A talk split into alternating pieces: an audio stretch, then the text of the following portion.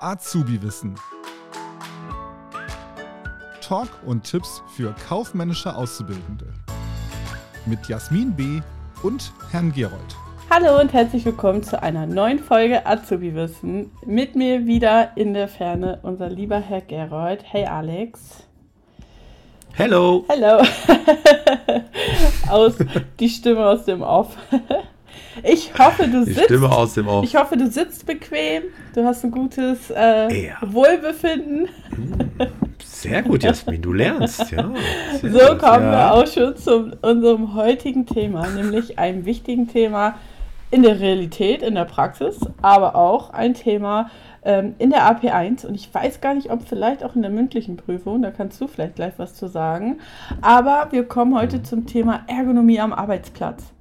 Also die Ergonomie am Arbeitsplatz, was ist das überhaupt? Die Ergonomie am Arbeitsplatz bezieht sich auf die Gestaltung des Arbeitsumfeldes. Das heißt, hier geht es darum, um die Gesundheit zu fördern, den Komfort und die Leistung der Arbeitnehmer zu fördern. Und äh, dazu gehören verschiedene Anforderungen. Das kann, können zum Beispiel die Möbel sein, die Wahl der Bürostühle. Ich habe zum Beispiel den Luxus, dass ich bei mir auf der Arbeit so einen höhenverstellbaren Tisch habe. Ich kann mich da noch zwischendurch mal hinstellen und gucken, dass der genau auf mich angepasst ist. Ähm, ja, genau. Das dient dann einfach dazu, dass die Muskel- und Skeletterkrankungen zu reduzieren oder auch einfach um ja, das eigene Wohlbefinden, ne? den eigenen Stresspegel auch einfach zu senken. In der AP1. Aber das ist geil. Da, da muss ich jetzt mal nachfragen. Mhm. Was, so ein Höhenverstellbar. Nut, nutzt du das auch häufig? Ja, oder, äh, ist das nur ja. So? Ja? Ja. Cool, mega. Also ich, ich habe ich auch haben. Ich habe das, ich habe ja, also wer mir auf Instagram folgt, weiß ja auch, dass ich gerade auch mein eigenes Büro angemietet habe. Also ich bin ja aktuell noch angestellt in einem Büro und ich habe auch mein eigenes Büro, wo ich dann die Nachhilfe und alles gebe. Und selber privat habe ich mir für mein Büro auch einen höhenverstellbaren gekauft. Kann ich auch echt nur empfehlen, wenn man länger am Schreibtisch sitzt dass man sich auch einfach mal hinstellen kann und einfach mal. Ja. Ja, das ist schon, das ist schon schön, ja. Und da, Vollkommen richtig. Ja, du hast gesagt, ne, also Ergonomie, ne, äh, verschiedene Grundregeln, die man da beachten muss. Optimale Temperatur, so 20 Grad, so um den Dreh, Luftfeuchtigkeit, äh, die Schreibtischhöhe, die Sitzhöhe und so. Und ja, klar, höhenverstellbarer Tisch, natürlich äh, super cool. Ähm, auch höhenverstellbare Stühle, ganz wichtig. Äh, Lärmpegel maximal 50, 60 Dezibel und so weiter. Ähm, wenn ich ganz mal, wenn ich ehrlich bin, ich sitze immer wie der letzte, wie der letzte äh, Bauer sitze ich da vor, vom Schreibtisch und äh, das ist alles andere als ergonomisch, aber müsste ich mich eigentlich mal dran halten. Ja. Wirklich. Also das, ähm, ja, es ist immer, kennst du, das sind so Sachen, wo die man immer dann selber, selber predigt oder auch unterrichtet und man sich dann selber nicht dran haltet, äh, hält. Und das ist, äh, da müsste ich echt mal ran. Aber äh, ja, ist vollkommen recht. Du hast mich jetzt gerade auf eine Idee gebracht mit diesem höhenverstellbaren Tisch. Ich habe eben über, über, über Lärmpegel äh, gesprochen, Dezibel. Gibt ja, gibt ja eine Büroform, wo das ganze Ergonomie-Thema, also das ganze Gesundheitsthema, ja eher schwierig ist, Jasmin. Weißt du, worüber ich rede? Mit Sicherheit Großraumbüro.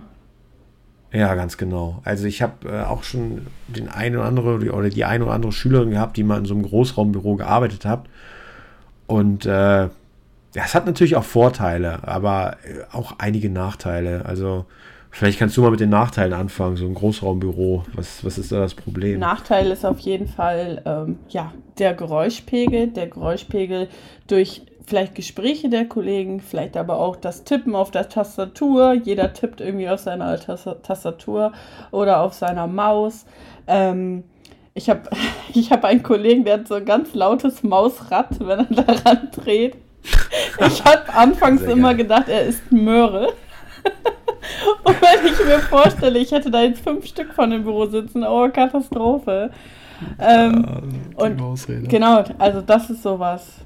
Oder auch gerade jetzt in der heutigen Zeit, also mein Kollege zum Beispiel, Grüße gehen raus, falls du äh, hier mal zuhörst, ähm, der ganz viel über Teams mit unseren Kollegen spricht. Der ist dann auch den ganzen Tag am Reden, am Reden. Und wenn das mehrere machen in einem Großraumbüro, das ist schon, ja. das ist schon viel.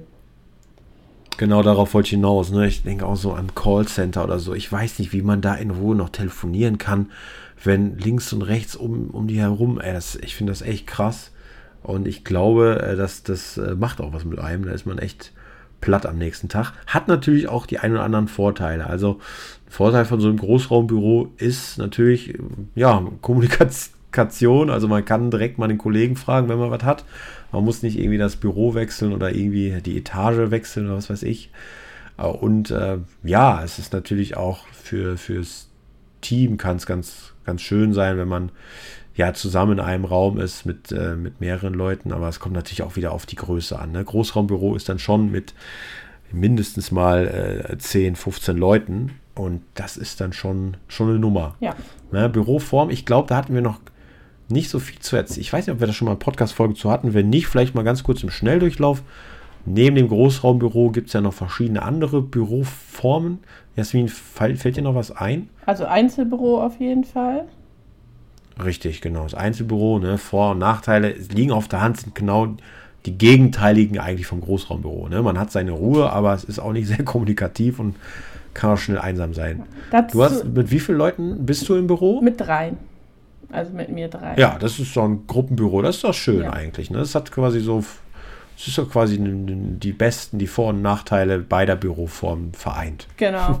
Oder die Vorteile, besser gesagt. Ja. Dazu vielleicht mal als, äh, als, als Tipp, ihr dürft ja in der AP1 mhm. ähm, das DIN-Normbuch benutzen. Und ich hatte genau ja. dieses Thema tatsächlich in meiner AP1. Und es gibt, ich weiß jetzt die Seitenzahl nicht, aber es gibt hinten eine Tabelle, wo wirklich die Ergonomie am Arbeitsplatz, nämlich Großraumbüro, Gruppenbüro, Kleinraumbüro, beschrieben ist, sogar mit Vor- und Nachteile. Ich habe das in meiner Prüfung stumpf abgeschrieben.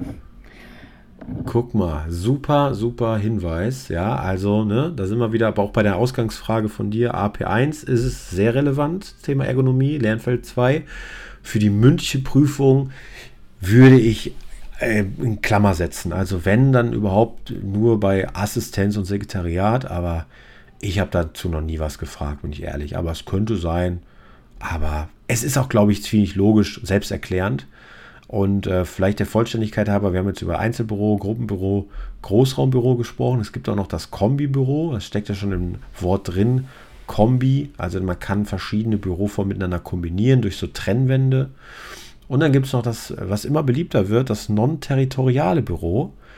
Also das äh, sind quasi Arbeitsplätze, also keiner hat mehr seinen festen Arbeitsplatz, sondern alle Arbeitsplätze sind quasi gleich und man kann sich dann da reinbuchen und ähm, heute bin ich mal da, morgen mal da und auch viel im Homeoffice dann quasi. Ne? Also viele Unternehmen haben auch gar nicht mehr die Kapazitäten, wenn alle Mitarbeiter gleichzeitig kommen, sondern da ist dann, sind dann viele im Homeoffice und vielleicht ein, zwei Mal die Woche kommen die dann in den Betrieb und können sich dann ja so einen Arbeitsplatz dann buchen, mieten.